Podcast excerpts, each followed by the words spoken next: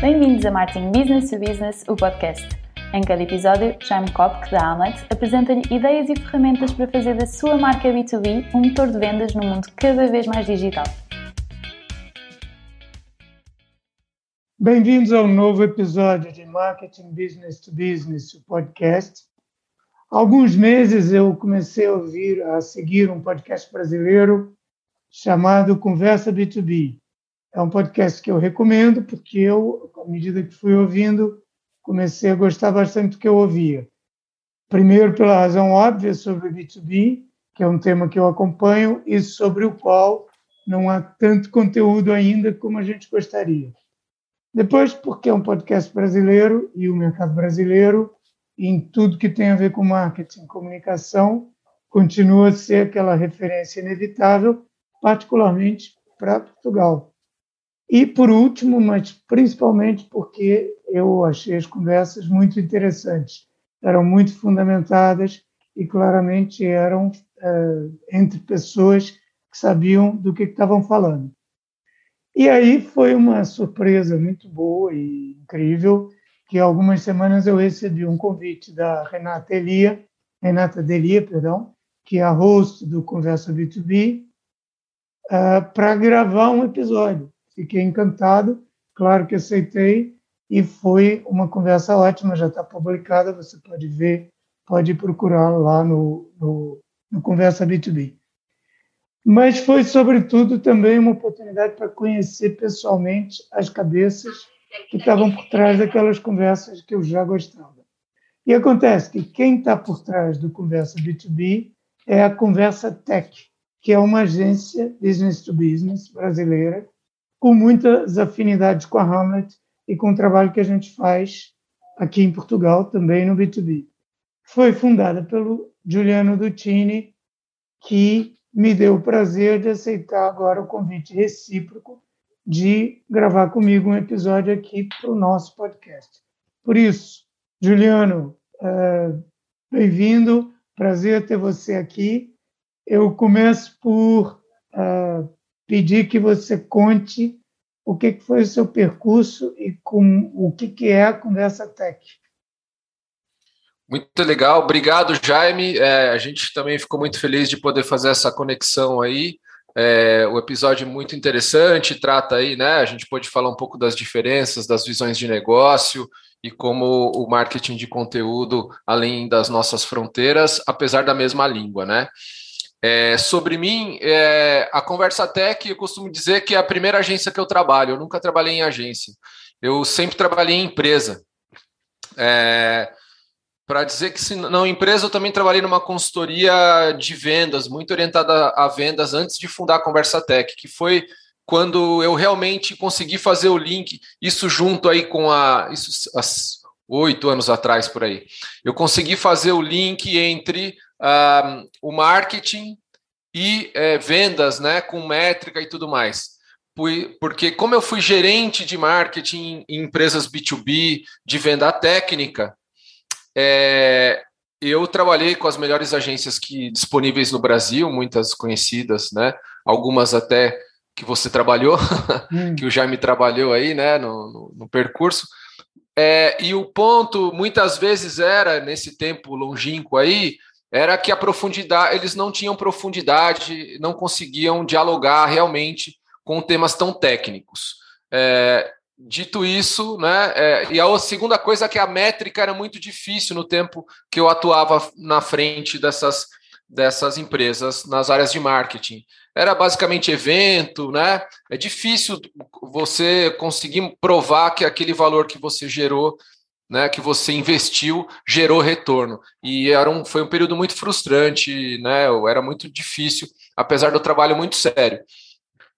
Com a, né, a internet ou o digital vindo de maneira mais firme no B2B, com o marketing de conteúdo, né? e com é, ficou faltando essa profundidade, alguém que conseguisse dar essa profundidade e foi por isso, claro, e foi aí que entrou a, a, a ideia da conversa tech, falar legal, então aqui a gente eu entendi pelo ponto de vendas o que, que eles precisavam dentro dessa época de consultoria. Eu já tinha né, muita experiência em marketing, já tinha muita experiência em conteúdo, É, a minha carreira, por coincidência ou não, foi muito baseada nisso, mesmo em empresas não, não B2B, por exemplo, eu trabalhei num grande hospital aqui do Brasil, na área de marketing, o, o Albert Einstein, né?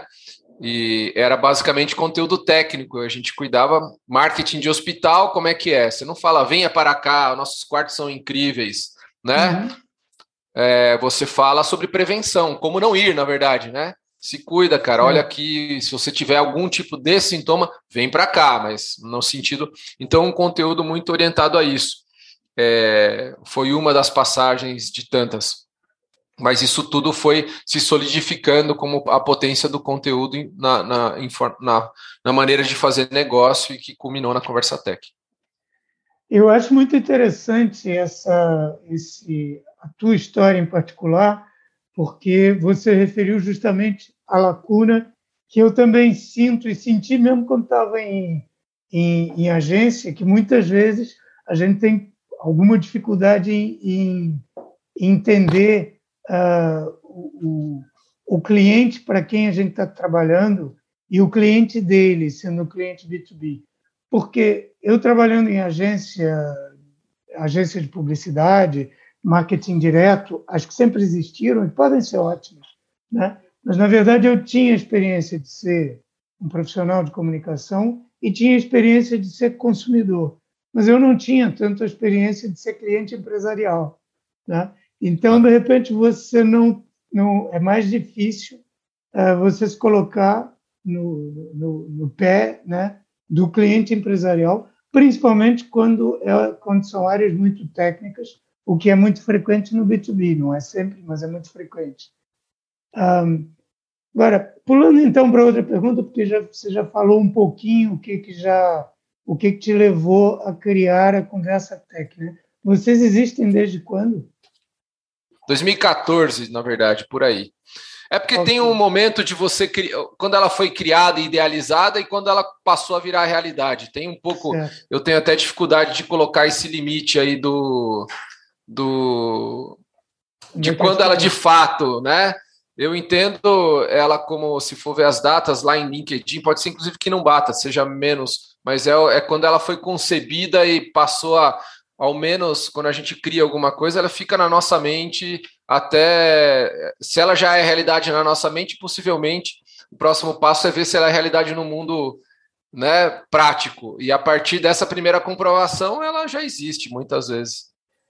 Ok, eu gosto muito do nome Conversa Tech.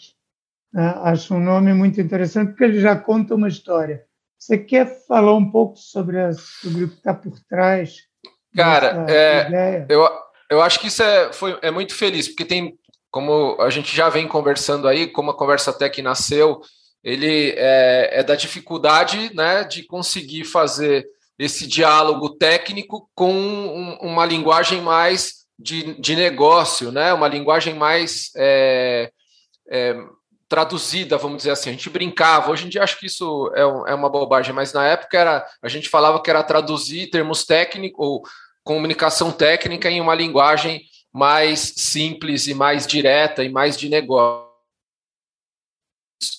Mas mais do que tudo, o B2B ele é pautado por conversa, porque no final do dia as vendas técnicas acontecem de alguma algum de conta junto com uma equipe da empresa que vai contratar, fazendo né, as, as conversas e aí explicando o produto e tudo mais. É, então, são esses dois aspectos, né? Que, como eu falei, essa tradução do técnico para conseguir estabelecer melhor essa comunicação, e a outra porque o B2B é caracterizado né, é, por essa relação pessoal, né? O, o, o, o que a gente chama de B2B, na verdade, é P2P, né? Que a gente é, é de pessoa para pessoa, e essa relação a gente valoriza muito, né? É, e, e tem um, um, outro aspecto do, do, técnico que a gente gosta muito de falar, que é a, o especialista, né? Então, a gente sempre fala, quando chega para as empresas, fala, cara, ó, vou, vou, né? normalmente setores B2B, a gente entra na, em muitos casos, a maioria deles eu diria, tem poucas empresas atuando, né? Eles uhum. de, daquele, naquele segmento.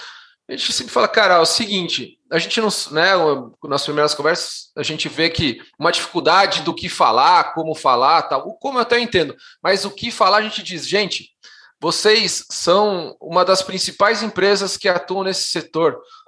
Os melhores especialistas desse segmento estão aqui dentro. Eles já fizeram isso um milhão de vezes em vários segmentos para diferentes tipos de clientes. Não tem ninguém no planeta, ou sei lá, é um grupo seleto que tem esse conhecimento e vocês estão com os caras aqui dentro e não bota os caras para falar, não usa esse conhecimento que está aqui dentro para atrair cliente, enfim, para prover informação realmente para essa é, é, para esse mercado e que te ajude a, a, a, por consequência disso, a gente sempre fala, é, melhorar a sua atração, melhorar o, o, interesse sobre você, melhorar o seu awareness, te colocar numa posição de liderança, né? Mas o importante é você precisa, antes de mais nada, encontrar a tua voz, né? Mas é, tirando a barreira de encontrar a sua voz, do como se comunicar, a informação está toda lá dentro, é só alguém ir lá e sentar. Tem, eu escutei outra vez um, um, outro uh, grupo, enfim, um concorrente falando: ah, não, é, tem lá sempre o professor Pardal que está lá dentro, tal, colocando esses caras como fossem, não sei, um alien, alguma coisa assim. Para a gente não, esses caras são os grandes heróis, cara. São esses caras que mantêm a, o B2B no, no ar, a sociedade funciona por causa do B2B. Eu sempre lembro do quando eu trabalhava numa empresa, Jaime, que eu é, de, tele, de telecomunicação, e eu fui visitar o cabo submarino que liga o Brasil à Europa. Uhum. Ou seja, essa comunicação que a gente está fazendo aqui é graças a um cabo submarino que uma empresa B2B cuida. Né? A gente acha. E, e, e, olha o valor que isso tem. Experimenta cortar esse cabo aí para a gente ver o que acontece, não é isso? Não, claro. Normalmente o que a gente vê da maior parte da comunicação, que é a comunicação de consumo, é a ponta do iceberg, porque em qualquer economia, a, a, a, importância econômica do B2B é bem maior do que a importância econômica, o volume né, de empresas B2B é maior do que o de empresas de consumo. São os bastidores. E pelo que você está dizendo, com toda a razão, muitas vezes essas empresas, a dificuldade delas de comunicar é elas, elas próprias não valorizam, não apreciam o conhecimento que elas têm dentro dela. E às vezes o nosso papel de comunicação é simplesmente botar um megafone na mão dela. Né? Isso que você está dizendo numa reunião com o seu cliente, agora você vai dizer para fora, vai dizer para todo mundo. Né? Exatamente.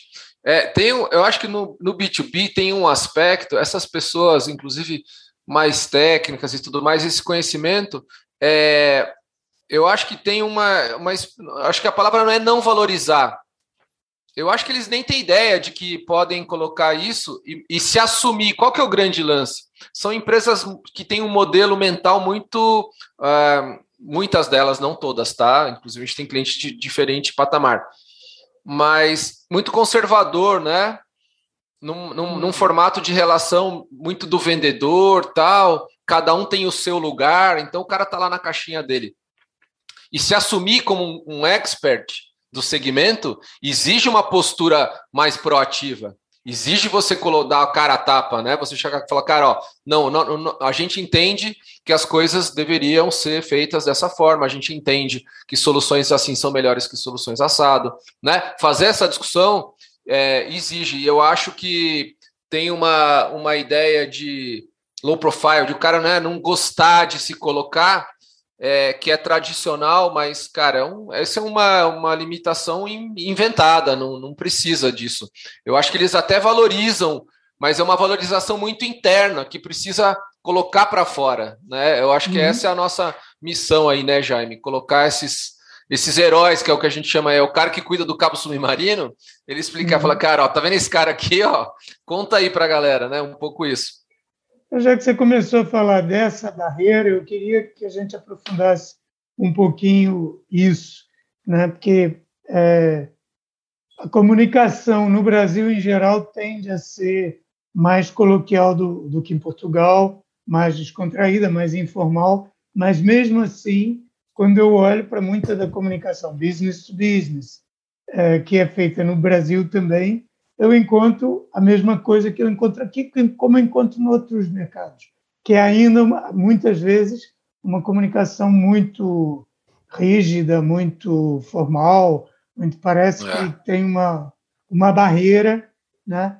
E estou vendo que você também tem essa vivência, essa experiência. A que, que a gente pode atribuir isso? Por que, que, por que, que há essa, essa dificuldade em, por um lado, falar claro, né? não ser uma conversa esotérica que ninguém entende, só de técnicos para técnicos, e, além disso, uma conversa empolada, chata.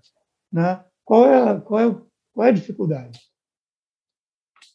Eu acho que são várias, assim, e a culpa não é só das, da, ou só das agências, ou nossa aqui, né, Jaime? Eu acho que a, uhum.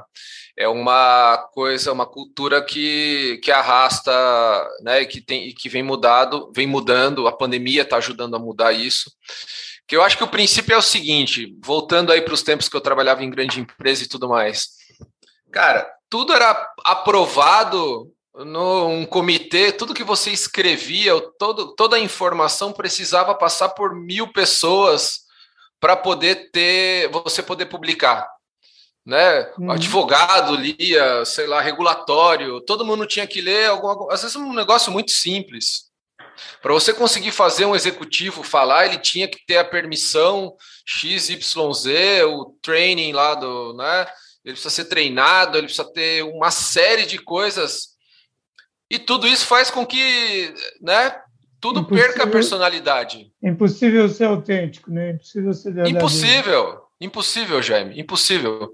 Era proibido ser autêntico, né? Era como ficava, se preocupava muito, havia uma preocupação com marca, então era uma marca, se investia em marca, tinha uma marca incrível, tal, mas completamente inacessível do ponto de vista é, né, do, do, do, não se usava essa forma de, de marketing, né? Era só marca lá, investia tal e esconde todo mundo embaixo aqui do, do tapete. E se quiser falar, o Estadão, né? Aqui no Brasil, os, os grandes jornais ou a Exame quer dar uma entrevista, é aquela coisa, era aquilo que se falava, né? Muito, muita barreira, muita insegurança, muito medo de falar, muita, ai, o concorrente vai achar que, que o cliente vai achar. Tinha uma preocupação é, exacerbada em relação a isso, e isso é uma coisa que dificultava, não diria nem dificultava, impossibilitava.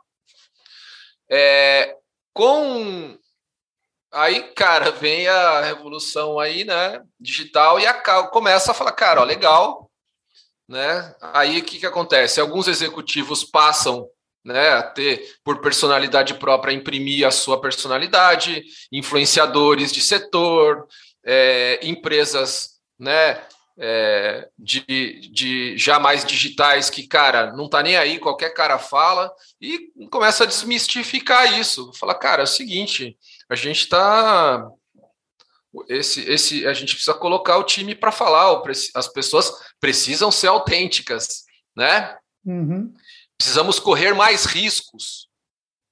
Claro que é, eu acho que ainda a gente tem, como eu falei, diferentes empresas com diferentes níveis de liberdade. Eu acho que a gente vai conquistando também a confiança e aos poucos vai, né? Eles vão vendo também que dá para dá para para baixar a régua com a gente, porque né, a gente tem é, as, consulta as fontes corretas, faz tudo da, da maneira é, dentro de, de tudo. Mas não se precisar, numa estratégia, a gente já enfrentou isso no começo, há, sei lá, no, há cinco anos atrás, os clientes queriam aprovar com, com o presidente tudo que a gente fazia, ou tudo que a gente discutia, e aí faz impossibilitando né, que, a, que a ação gere resultado, porque cada frase demorava né, 15 dias para ser aprovada, discutia, voltava, aí trocava os sentidos. Fala, não, cara, a, proposta é falar desse tema. Se você ocultar esse dado, ah, não, mas o que, que o concorrente, isso aqui é um dado que a gente não deveria. Mas, bicho, o que, que o cara vai fazer com isso? Ah, não, o cara não quer. Então, é, isso foi aos poucos vencendo. E eu acho que isso vai ficar no passado de uma maneira é, radicalmente rápida a partir do que a gente está vivendo hoje, dessa conectividade, está todo mundo trabalhando de casa, né? É, e a valorização real das pessoas e de, das suas personalidades, né? Uhum. É, eu sou do tempo que trabalhava de terno, né? Por exemplo, quando eu trabalhei no hospital, que é quando eu citei, a gente todo mundo trabalhava de terno, banco, né? Você trabalhava de terno. Eu trabalhei na indústria de entretenimento de terno, assim, tinha uma formalidade no vestir, tinha uma do tipo guarde a sua identidade secreta para você mesmo. Aqui você tem que falar conforme essas regras, né? É, eu sou muito crítico de tudo isso, não à toa eu vim para esse lado, né? Dá para perceber. Mas é, tinha essa essa é, é, então a gente carrega o B2B de uma maneira muito mais conservadora, carrega isso no, no seu DNA.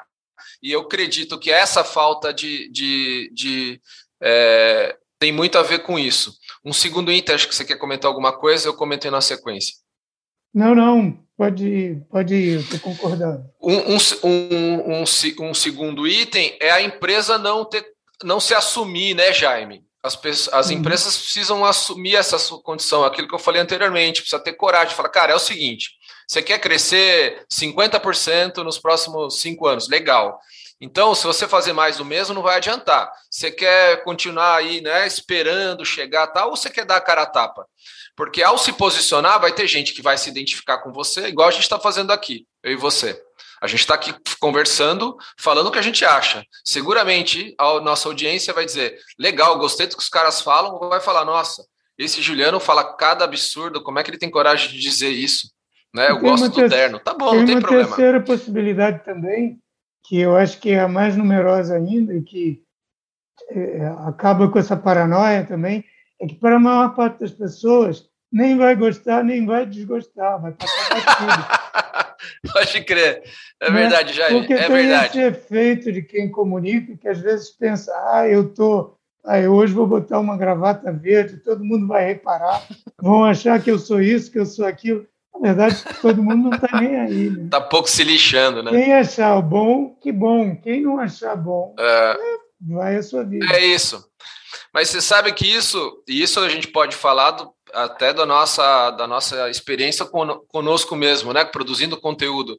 É, gera, o elegância é gera identificação com quem se identifica com você. Claro. Né? Então, o cliente bom, a gente fala isso para os clientes nossos. Cara, é o seguinte, a gente vai te ajudar a trazer cliente para você. Mas assim, se você acha que a gente, a gente não vai agradar todo, a gente não quer trazer todo mundo. Até porque, pela lógica, vai ter os caras que têm mais a ver com você e vai ter caras que têm mais a ver com o seu concorrente. Não adianta você uhum. querer trazer um cara que não, não tem afinidade contigo, não gosta da forma como você fala, não gosta do jeito que você faz, é, não gosta do seu, o seu produto, ele tem, ele gosta mais do outro. Cara, deixa o cara ir para o outro. É melhor você dizer quem você é. É melhor você colocar a tua voz, trazer o seu especialista, ele contar, você né, se, se, se mostrar através da sua autenticidade. Isso vai atrair as pessoas de uma maneira muito mais forte, muito mais é, transparente e, acima de tudo, honesta. Uma relação que já se estabelece é, de uma maneira, de uma empatia importante, cara. Eu me identifico, uma identificação, né, de como ele pensa negócio, como ele oferece serviço, como ele soluciona com os outros clientes é, essa pasteurização de tudo, né? Você acaba não diferenciando. Ah, tem aquela empresa que é mais azul, então essa que é mais vermelha, então parece que é mais isso, que é mais aquilo, mas o mundo prático pode se comprovar ao contrário, inclusive, né? Então, né, esse mundo, eu sou um crítico também dessa, dessa questão do branding e tal. Mais do que a marca é você mostrar que você faz, né? Então, por exemplo, acho que a gente trabalha com comunicação, então a gente faz comunicação para a gente mesmo, senão fica esquisito, né? né? Uma coisa que. Então, eu queria, eu queria emendar aqui, já que você falou em branding, é, porque, hum, como você sabe da nossa outra conversa, o tema da marca é um tema que aqui na Hamlet a gente valoriza muito, porque eu acho que há, há um um déficit de marca no B2B, tem todo um saber sobre construção de marca nas empresas de grande consumo, que as empresas B2B ainda aproveitam pouco. Mas eu queria entender qual é a sua posição sobre isso, porque você está falando de uma coisa que eu acho muito importante e que para mim é um dos fundamentos da marca, que é você criar uma identidade diferenciadora e você está alicerçando muito essa identidade diferenciadora na própria identidade das pessoas que compõem aquela empresa, né? que é a da autenticidade. Mas como é que você vê o papel da marca uh, nessa nessa construção? O que, que, que, que significa? Cara, que importância tem a marca para uma empresa B2B? É, cara, é grande assim. A gente, acho que você deve, aqui no Brasil, por exemplo, a gente encontra empresas com 40 anos, 50 anos que procuram a gente que investiram pouco em marketing, pouco tal. Mas é uma marca muito forte e reconhecida num setor sem nem sequer ter, ter investido muito. É, é muito comum isso. Uhum. É, por outro lado, é muito bonito de se ver, porque isso significa que isso foi, cresceu em cima de valores, que isso cresceu em cima de bom serviço, isso cresceu em cima de uma solidez financeira, uma preocupação né, é, genuína com, com o segmento, às vezes até com algum propósito importante já, pensando né, no, no, mundo de hoje e tal. Só que está tudo no subterrâneo lá, está tudo no, ou um fundador, né? Você deve se deparar às vezes com isso aí. É um fundador ou um, uma empresa que nasceu é, é, já dentro de um, de um contexto, enfim. Então, é super importante. Parece que, mas assim como acho que tem um pouco a ver com essa história de voz também, né? Se colocar, se, se preocupar com isso, parecia que era é, secundário, não era um mundo que não precisava, né? Era algo que, que realmente não precisava. E hoje em dia eu vejo isso muito de uma maneira muito mais favorável. O problema que eu vejo na questão de branding aplicado ao B2B é que ele não ele, ele fica é, algo que é uma poesia. Não sei se você me entende. Ele vira mais um desejo do que o que a empresa realmente é. Uhum. E isso descola, né? Da, então, sei lá, para dar esse exemplo aí da, da, de uma empresa centenária. Aí o cara vai lá, faz um investimento em, né, em, em, marca, o que ele faz, ele moderniza a marca dele e troca lá um selling line. Né, a marca fica mais bonita tal. Aí tem uma, ele gastou um caminhão de dinheiro para fazer uma mudança. Eu não estou dizendo que para que não, né, eu não sou contra isso. O ponto é que no B2B, especialmente, você precisa casar o que você faz, você precisa ter. E só, somente isso não basta. Né? Se você não. Claro, é, é, igual, sei lá, eu desejo ser mais digital, e aí eu coloco o negócio digital, mas eu sou analógico ainda, não, isso virou um desejo, fica muito distante da realidade, da percepção do seu cliente. Você precisa construir isso né? Uhum. E eu acho que às vezes a, a, a, a, marca, eu encontro aí esses movimentos, um descolamento né, do que a empresa ainda é, vira um desejo e, e não, não real. É interessante isso que você está dizendo, que aí é uma, é uma comunicação que está desconectada, é como se eu me apresento com uma personalidade é, toda XPTO. Modernosa. Moderna, já. o que for, mas depois eu, na prática, não sou nada daquilo. Quer dizer, eu vou, eu vou criar uma ilusão que depois a realidade não sustenta. Né? Ou nas minhas vendas, ou no meu serviço, ou na maneira como eu produzo, na maneira como eu trato os meus colaboradores, não tem nada a ver com aquilo que a minha comunicação está dizendo. É isso que é a poesia isso. que você está descrevendo. É, eu acho que é, é, exatamente isso. E aí acho que tem uma. É porque as empresas estão se cobrando muito, Jaime, com esse negócio, acho que, de novo, de ter acelerado, ah, de ser digital, de ser moderna, de ser tudo. E aí a primeira reação é, cara, a gente precisa mudar aqui. Aí muda o site, muda o logo, cria lá né, um selling line novo, faz a discussão de branding que tem que fazer. Mas eu acho que o, fica muito descolado ainda. Eu acho que a, a encontrar a voz, né? É, porque inevitavelmente esse cara vai colocar para essa agência de branding essa E a agência vai encontrar, até porque ele tá, se ele está afim de se modernizar, ele deve ter algumas iniciativas. Só que ele pega a iniciativa e coloca ela como somos modernos, digitais, cara, e tem atrás está cheio de, de gente pedalando a bicicleta ainda, de digital não tem nada, sabe? Eu acho que esse é um erro comum que, que, e é uma crítica que eu tenho à aplicação do, do, do modelo branding B2C para o B2B, porque o que eu vejo é isso.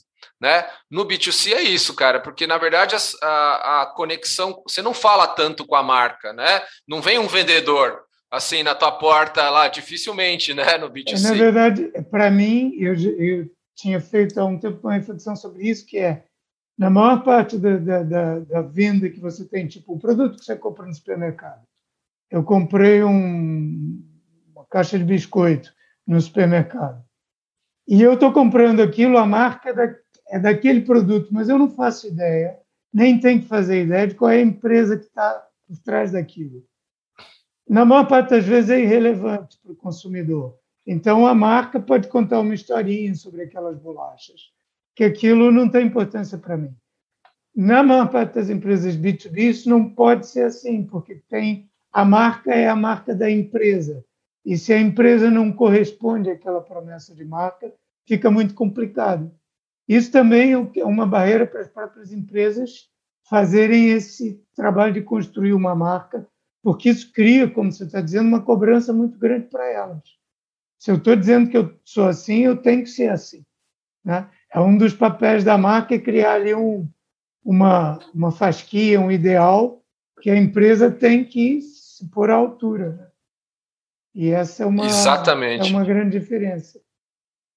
Boa, boa, bem resumido aí. Eu acho que tem um medo, né, Jaime? A verdade é que por trás disso tudo tem um medo de errar, que eu acho que no B2B é muito maior, né? Porque você está lidando sempre né, com, com executivos, você está lidando sempre com um grau de exigência, é, você não pode errar, né? E eu acho que isso também é outra coisa que precisa se resolver, né? É, você precisa ser bem. Pode, pode errar, cara. Você acha que toda empresa B2B acerta, ou qualquer. Todo mundo né, também erra.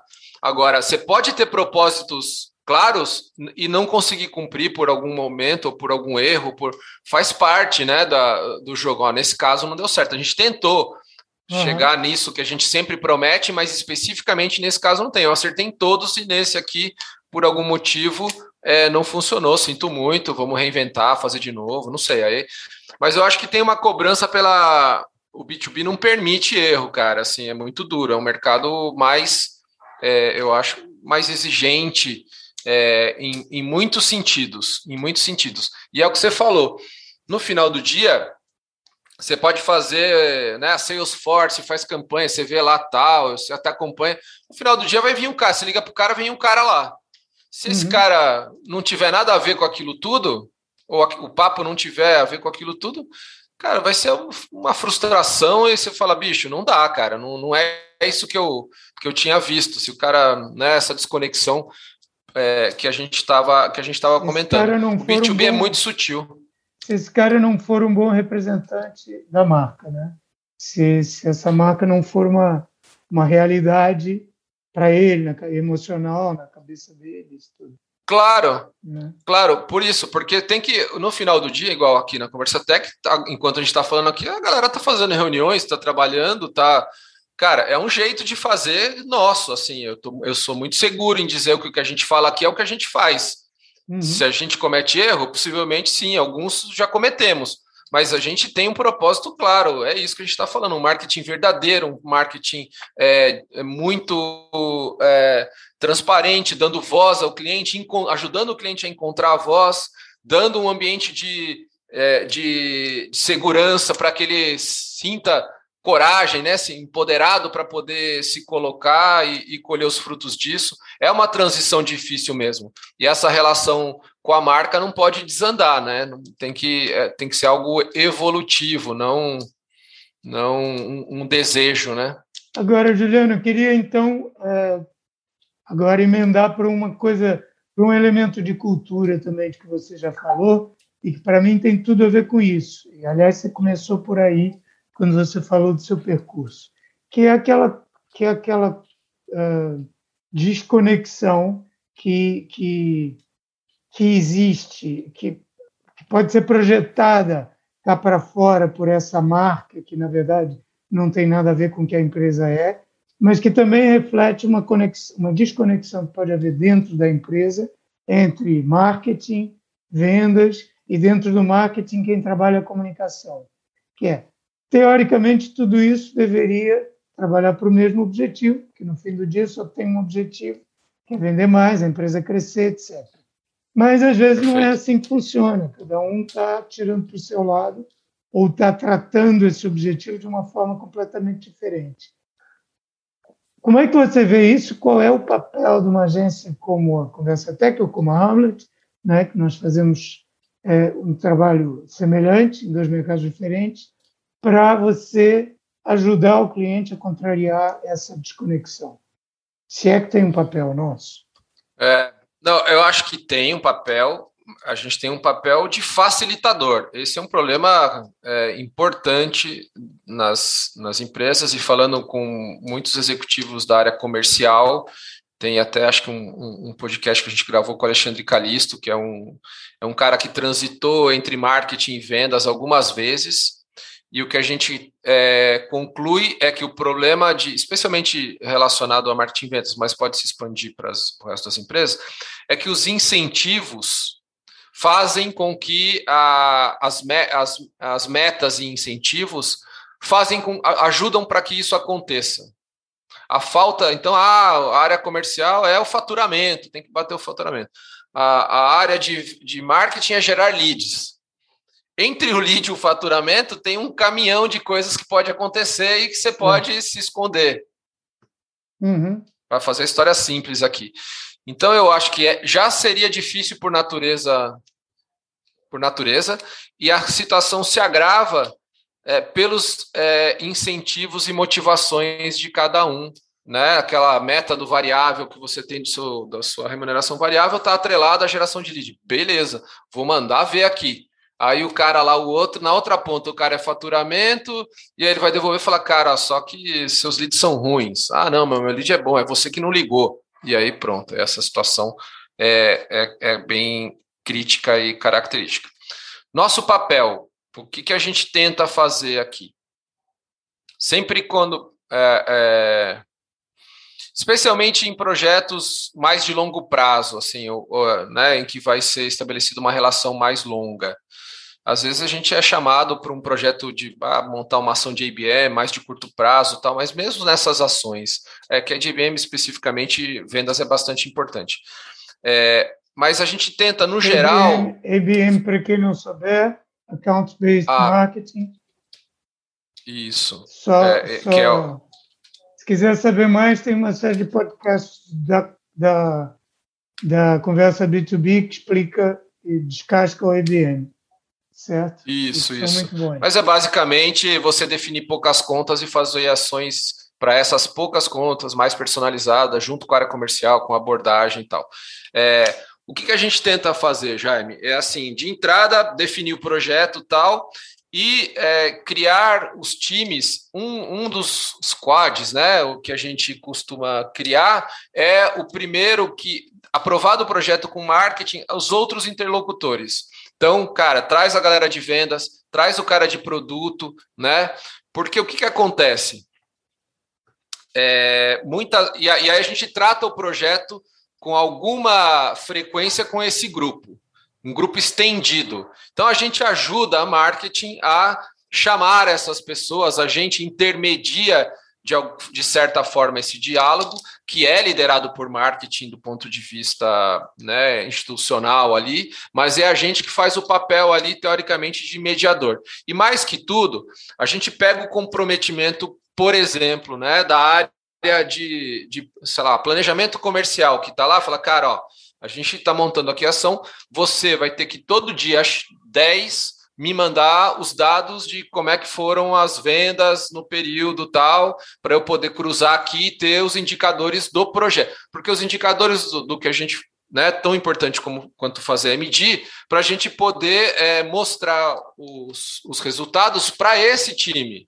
E aí tá lá o cara de produto que está tentando impulsionar um produto, tá lá o marketing que está conseguindo, né? Está criando as ferramentas para gerar essas abordagens, a área comercial é, através de, de ações deles mesmos, mas também fornecendo indica, é, é, dados para a gente, para a gente consolidar isso e ter uma visão da, do resultado do projeto como um todo né? Porque não adianta. Tem as discussões com cada grupo? Tem. Ah, o plano de mídia, né? Mídia digital vai fazer tal. Tem que chamar a área de, né? A gente tem que aprovar ali com gente de projeto, tocar isso tocar o dia a dia. Mas é, se ele não tiver essa amplitude e se a gente não de cara não propor isso, é, a chance dele dar certo diminui bastante, né? Diminui bastante, porque até porque eu já tive lá do outro lado, assim. A gente tem muita coisa para fazer, cara. Dentro das empresas é parece infinito. Você tem que preencher o negócio do RH, você tem que dar o feedback para todo mundo até tal data, você tem que é, tem muita, você tem que ir no comitê de aprovação é, de, de, de, orçamento para aprovar aquela ação, você tem que elaborar o planejamento do ano que vem, é uma nova ação. Você está, né? E tem muito trabalho interno, mostrar para o teu chefe, depois ir na reunião de diretoria, tem muito fórum interno. Isso faz com que é, as, as pessoas não têm tempo, cara. Não, as pessoas estão focadas em fazer o trabalho delas lá, que é empurrar a máquina. Tem máquinas maiores e menores. Uhum. Mas ele precisa empurrar tudo isso. E ele precisa de um parceiro que ajude. A gente tem que entender que essa é a realidade. Não adianta ficar aqui de fora, ah, mas você também não fala lá com não alinha direito e tal. Eu acho que a nossa postura, Jaime, é ser mais proativo também nesse sentido, de entender que o problema existe, é, entender que é, ele é incentivado por algumas coisas que não nos, não nos diz respeito, é, mas que também o profissional de marketing precisa estar tá nos fóruns lá. No final do dia é isso. Se os, os nossos clientes forem sempre promovidos e tudo mais, é que a gente está fazendo o nosso trabalho bem. Para isso, ele precisa é. circular lá dentro, ter, ter os indicadores na hora certa, ele precisa estar é, tá alinhado com, a área, com as outras áreas de que a ação foi bem coordenada, não é isso? E se a gente do lado de cá consegue plugar e, e fazer com que isso ande, é, eu acho que é um papel nosso sim nem sempre você pode deve ter aí as suas experiências também, isso é possível. Não temos, às vezes não temos essa abertura, mas mas é o papel de quem está de fora e que não está envolvido na máquina, né? A gente está envolvido na nossa, é. mas não está envolvido na deles. Então tem essa possibilidade de ajudar a é, eu sempre falo, Jaime, que é assim, eu tento sempre falar, porque às vezes a gente é muito contundente nas afirmações e pode passar por, por né, prepotência ou arrogância ou tal. Eu falo, cara, ó, é o seguinte: tem dois motivos pelos quais a gente pode falar dessa forma.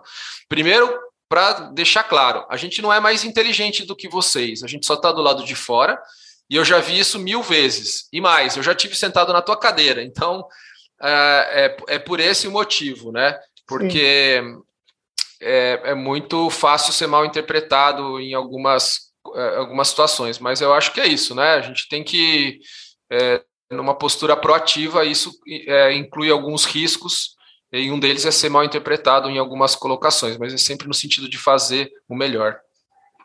Ok. Uh, Juliana, a gente está se encaminhando já para terminar aqui a conversa, infelizmente, o tempo passa depressa, mas eu queria uh, te fazer uma última pergunta uh, antes das finaisinhas, que é uh, que você falasse sobre a experiência que a gente tem em comum de fazer o podcast. Porque ainda hoje, no dia que a gente está gravando, eu republiquei no LinkedIn um artigo que eu, que eu escrevia, acho que há um, há um ano e tal, quando estava começando o podcast da Hamlet, e que o artigo era por que, que a sua empresa precisa ter um podcast já, né? E é, eu estava começando o meu, estava entusiasmado com a ideia, ainda estou. Eu queria que você falasse da experiência que vocês têm aí Conversa Tech com o Conversa B2B, que resultados têm, o que, que aprenderam, é, se é uma experiência que vocês recomendam também aos clientes que devem fazer, por que, que devem fazer? Como é que é isso? É, é ótimo, assim, essa, essa é, uma, é uma questão, né? É, o podcast, cara, é, um, é, uma, é algo que a gente. Nesse mundo hoje de tudo tem tanto indicador, né? Fala, nossa, você sabe quantas conversões, quanto não sei o que lá. Cara, o podcast ele tem indicadores muito simples. Então, assim, se você for criar um podcast para dizer, nossa, esse podcast vai me gerar tanto de, de qualquer receita, não começa a fazer, porque você não vai conseguir atrelar. Não faça.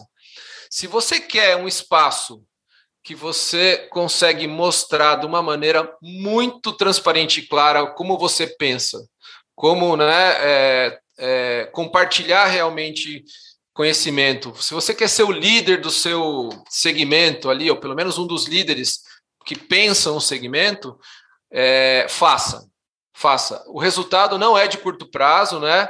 A gente está mais de um ano, né? E finalmente atingimos Portugal, mas é, é, a gente é um trabalho que exige muita consistência, Jaime. É assim, você precisa ser. Se você ficar olhando, fazer o primeiro e falar, nossa, agora que deu esses números, eu vou fazer o segundo, vou fazer o uhum. terceiro, você não faz nada. Você tem que, cara, ser consistente, ter um propósito claro. Tem muito a ver com o que a gente estava falando, né? De, da tua voz, né? Nesse caso, não tem nada mais claro que a mais sua literal, voz, porque é a nossa né? voz que está é aqui mais literal. Voz. Exatamente. É, o que traz uma responsabilidade importante, né? Para a seriedade com que precisa ser levado. Que, é, que não precisa, apesar de ser sério, ele não precisa ser chato, não precisa ser né, formal, uhum. que é o que a gente está fazendo aqui, que é o, a, a mística do B2B, não. Precisa ter vou ler, tenho aqui o que eu posso falar, o que eu não posso, tem uma entonação. Nós estamos, o vídeo não aparece, mas eu queria informar os ouvintes que nós estamos os dois sem gravata. E... é. Verdade, verdade. E eu também sem cabelo para avisar aí os ouvintes. Não... Ok. É, então, eu acho que o, o fazer está nisso. Se você realmente a gente tinha muito a falar, cara. O, o, o, podcast ajudou muito a gente né, nessas, a gente fazia evento, falava, falava, cara, pô, a ideia de vocês é bastante legal, se identificava tal, e a gente tinha uma necessidade de espalhar isso, um, um formato que ajudasse a gente a, a, a, levar né, isso à frente. E a gente encontrou no podcast esse, esse caminho. A gente também é, usa, o, no nosso caso, a gente grava o vídeo, coloca lá. O brasileiro gosta muito de YouTube, então é, eles acompanham. Eu vi o número esses dias, 65% das pessoas acompanham dos, né, da audiência dos podcasts, assistem, assistem pelo YouTube. Eu não entendo qual que é a graça, mas enfim, é, é, tem quem goste. E é bastante gente. Então, é, a, ajuda também o fato de ver, de, de, se colocar, ver a imagem de alguma maneira também pode uhum. ser, para alguns casos, interessante. mas também tem que colocar em texto. Claro, mas ele, acima de tudo, o que a gente fala, e aí olhando para cliente, como é que a gente aborda o cliente quando a gente acha que o podcast é um caminho? Ele é um grande pilar, porque para fazer isso aqui tem muito conteúdo. Tem primeiro, né, um, um, um, às vezes um assunto mais técnico, a gente estuda, se prepara, faz, tem aqui a disponibilidade, né? A gente está aqui na, no, na melhor das intenções, com a melhor disponibilidade, isso é comum, não teve nenhum caso que a gente falou com algum profissional em que isso não acontecia né, de presidente a, sei lá, qualquer outra função, dependendo do que a gente, a gente não, não escolhe por isso, mas na, vale mais o, papo. É, essa disponibilidade, essa geração de conteúdo espontânea faz com que a gente consiga depois, a partir dele, replicar formatos ou multiformatar esse conteúdo, recortar e tudo, com esse grau de autenticidade, porque gravar ele traz esse esse, esse benefício também. Então, a gente indica para as empresas quando elas têm uma necessidade, especialmente de reforçar, de ter voz, de reforçar sua marca, de marcar presença, de, de mostrar o seu diferencial frente ao concorrente, né? É, junto, isso aqui ajuda muito a compor o, o, institucional né, de uma empresa, se a gente for pensar. Porque daí tem Aí é o negócio de casar, né? Aí Jaime pode falar até melhor. Tem o negócio da marca que, que diz o que ela pensa, né? E o que ela faz, qual é o propósito dela. O podcast casado com isso é a maior comprovação que eu conheço de que você né, pensa realmente aquilo que a marca fala. É, e é fazer trabalho de dar corpo à marca, né? A minha marca é, por um lado, é a minha identidade, é quem eu sou, quem são as pessoas da empresa, quem é que, que cultura elas compartilham, mas também aquilo que elas sabem, né? Por que, que eu tenho, por que, que eu tenho autoridade para estar nesse mercado? Ah, porque eu, eu sei umas coisas sobre isso e eu no podcast mostro aquilo que eu sei sobre isso. Pode ser convincente claro. para uns potenciais clientes, pode não ser convincente, mas eles vão saber, né? vão ter ali a medida do que eu sei ou do que eu deixo de saber. E é aquilo, é. como você estava dizendo, é trabalho que a gente não pode medir no curto prazo, né? Porque se eu medir, ah, eu fiz esse podcast e eu quero que daí venha X leads, não sei o que, esquece, não vem. É trabalho de longo prazo. A mensuração, é, você só tem os, os números que praticamente não te dizem nada, né? quantas pessoas ouviram e tal. É. Os números que possivelmente interessam, você vai levar muito tempo para ver. Né? Isso, exatamente. Tem que confiar e tem que apostar. Claro, e o interessante, Jaime, por último, é o alcance que isso tem, né? A gente está sendo surpre é, tem se surpreendido com é, porque a gente nasce pensando, às vezes, num, num, segmento. A gente, por exemplo, eu tenho bastante segurança e a gente tem agora essa preocupação lá no Conversa B2B. O Conversa B2B nasceu né, da Conversa Tech no sentido de que ele fosse é, uma, uma, uma continuidade do que a gente pensa, uma forma tal. E a gente viu que, cara, a audiência que a gente tem é muito maior do que a audiência que poderia comprar a Conversa Tech, entende? Ele, a gente criou, ele vira um, realmente um canal. E aí a gente está pensando aqui, quer saber, e aí a segunda temporada que a gente vai gravar é isso mesmo, se a audiência gosta e ela tem essa amplitude, a gente está dedicado a alimentar esse público, essa audiência mais diversa, mais interessada no B2B, que é o nosso propósito na Conversa Tech, né? Claro, isso é uma, isso para mim é uma característica do das estratégias de conteúdo em geral, né? Porque você faz um artigo ali pensando, ah, vou tentar impressionar o meu público-alvo, mas na verdade você põe ele na, na net, você não sabe quem vai ler. E quem vai ler pode ter outras, pode, pode te levar para outras conexões que você não está à espera, né? Isso, é Isso, é muito interessante. Uma... Muito, muito. É, é, toda a técnica lá tal. Aí você olha e fala, pô, a gente. Mas começa a criar uma massa e sempre quando.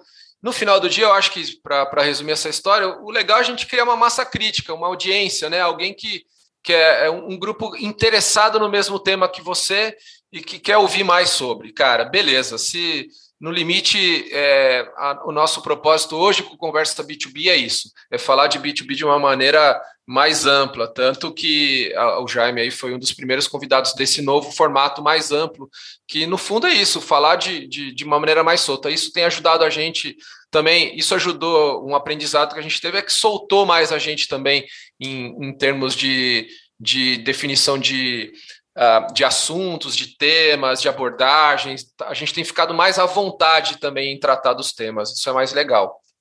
Fantástico. Uh, Juliano, última pergunta, então, que é uma clássica aqui do, do podcast.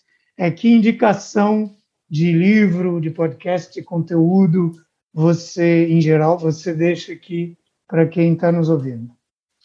Legal. É, eu tive, eu costumo acompanhar o, o Content Marketing Institute, né, o Content Marketing World, que é um evento que, aliás, aconteceu agora no final de outubro.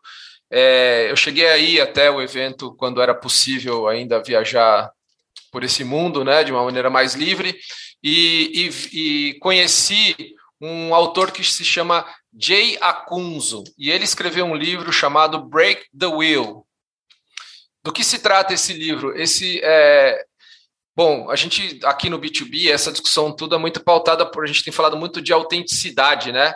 E o livro trata da, da, de que as pequenas diferenças nossas, né? É, a diferença entre nós e os outros pode ser pequena, mas o que faz é, é, ela que faz toda a diferença no mundo, né? Uhum. Então, a crítica dele vem, por exemplo, no mundo dos negócios, todo mundo, você deve ter passado por isso, você vai à empresa e fala, cara, mas você tem um benchmark aí? Quem é que, quais são as melhores práticas e tudo mais? Como é que se, quais as regras do, de fazer esse conteúdo? Quais as boas práticas do podcast? Legal, ótimo. Mas se você seguir tudo isso, ou se todo mundo seguir tudo isso, o que, que vai acontecer? Vai ficar tudo igual, né? vai todo mundo ficando na, na média. E a média não é uhum. legal, não é ótima. E você, pior, você gasta um tempo, faz tudo isso aí e tal, mas não, não mostra a sua característica. Então, eu acho que essa, esse livro é interessante nesse aspecto, essa visão é, de, de, das pequenas diferenças, né? Que é o que a gente estava falando do, da autenticidade, de atrair aquele grupo que realmente é, tem a ver contigo, que vai é, caminhar junto, enfim, e, e, se desenvolver. Então esse é o livro. E ele por, por é, ele tem também um podcast chamado Unthinkable. É um podcast que fala de criatividade. Enfim, é, um, é alguém que, que eu tenho tido um pouco mais de atenção em, em aprender. Eu tenho muita. Eu acredito muito nisso que ele, que ele tem analisado aí. Fantástico, ficam as indicações aqui, vão estar nas notas do podcast, eu vou aproveitar para mim também. Uh, Juliano, quem quiser saber mais sobre você, sobre a Conversa Tech, uh, além de procurar o, o Conversa B2B que eu já indiquei, vai procurar vocês onde? É, o LinkedIn é um, um, canal que a gente tem usado bastante, então Juliano do Cine pode pode me procurar no LinkedIn se quiser né, conversar sobre alguma coisa, se tiver alguma necessidade, enfim, é, eu estou disponível por lá.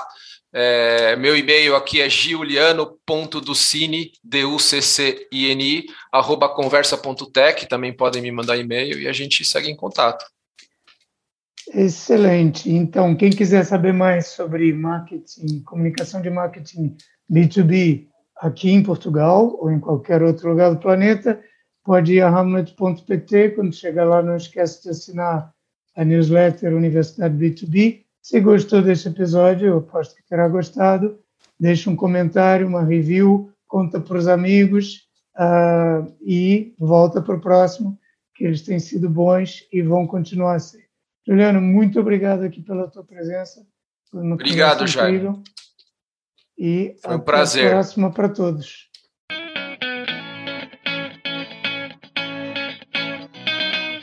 Acabou de ouvir Martin Business to Business, o podcast da Amlet B2B.